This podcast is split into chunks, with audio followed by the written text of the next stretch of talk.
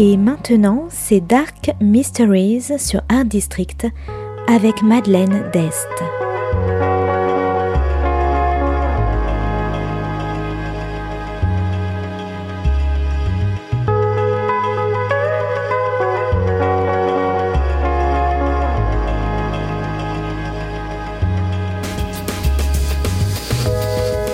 Welcome to Dark Mysteries, a book review show devoted to crime, mystery, thrillers, and the dark side of human nature.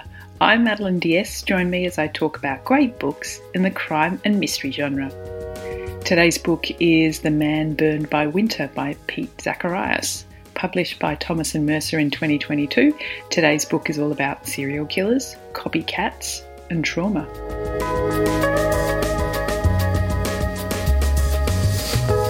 It's winter in frozen Minnesota, and Detective Tess Harlow is investigating a string of murders of young women in the area. This is not the first time a serial killer has been at large on her patch. 25 years earlier, the notorious Gunter Lindstrom killed 14 women, and his ghost looms large.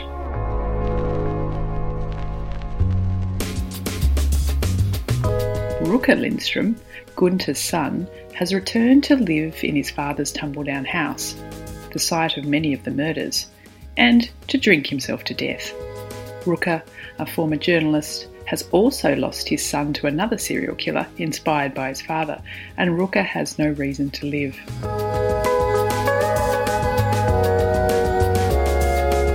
At first, Tess thinks that Rooker's return to the area is too much of a coincidence, but once she discounts Rooker as a suspect, she contacts him for any information.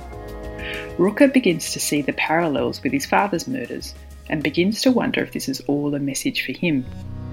Tess and Rooker band together to investigate the murders as more bodies are uncovered, and when Rooker doesn't get the answers he wants, he begins to go rogue like any investigative journalist would.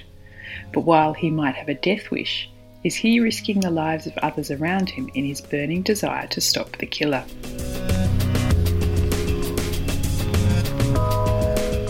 The Man Burned by Winter is an engrossing serial killer police procedural, obviously inspired by Scandinavian crime fiction.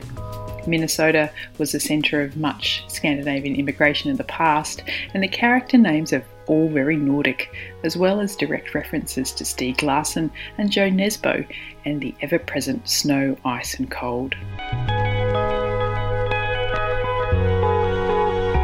Rooker is a complex and compelling character.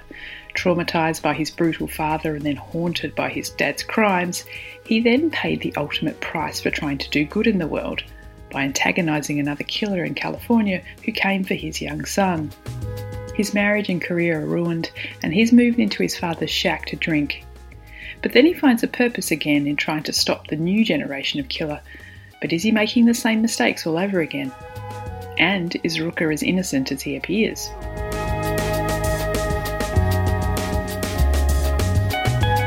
Tess Harlow, the lead detective, also has her demons the death of her parents, as well as the ongoing sexism in the police force and leading a group of men. She has to straddle the line between correct procedure and finding the killer.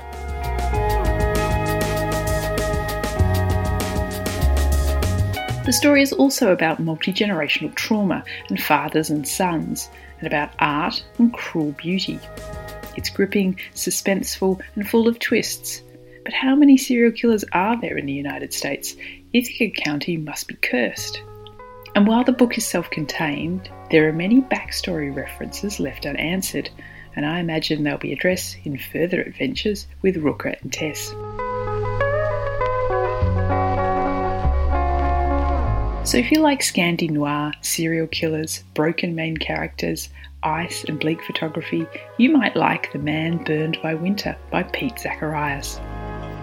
Thanks for listening to Dark Mysteries. If you have any feedback or want to say hello, you can contact me at Art District Radio by email at mde at artdistrict-radio.com. Or if you'd like to listen to past reviews, please go to artdistrictradio.com forward slash podcasts. And until next time, happy reading.